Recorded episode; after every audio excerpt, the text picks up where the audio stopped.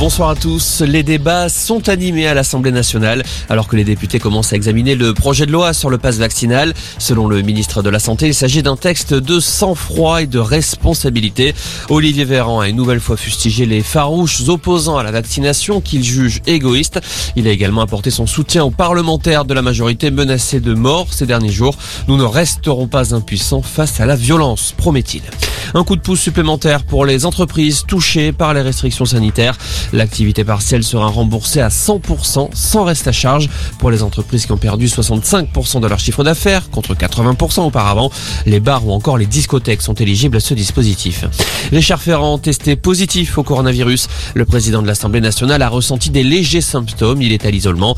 Autre contamination, celle d'Elisabeth Moreno. La ministre déléguée à l'égalité femmes-hommes annonce qu'elle continue ses fonctions à distance.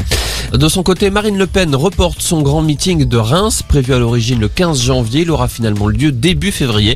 La candidate du Rassemblement national à la présidentielle justifie sa décision par la vague des contaminations. Pendant ce temps, Israël continue de déployer la quatrième dose du vaccin et commence aujourd'hui les injections aux 60 ans et plus en pleine flambée des contaminations liées à Omicron.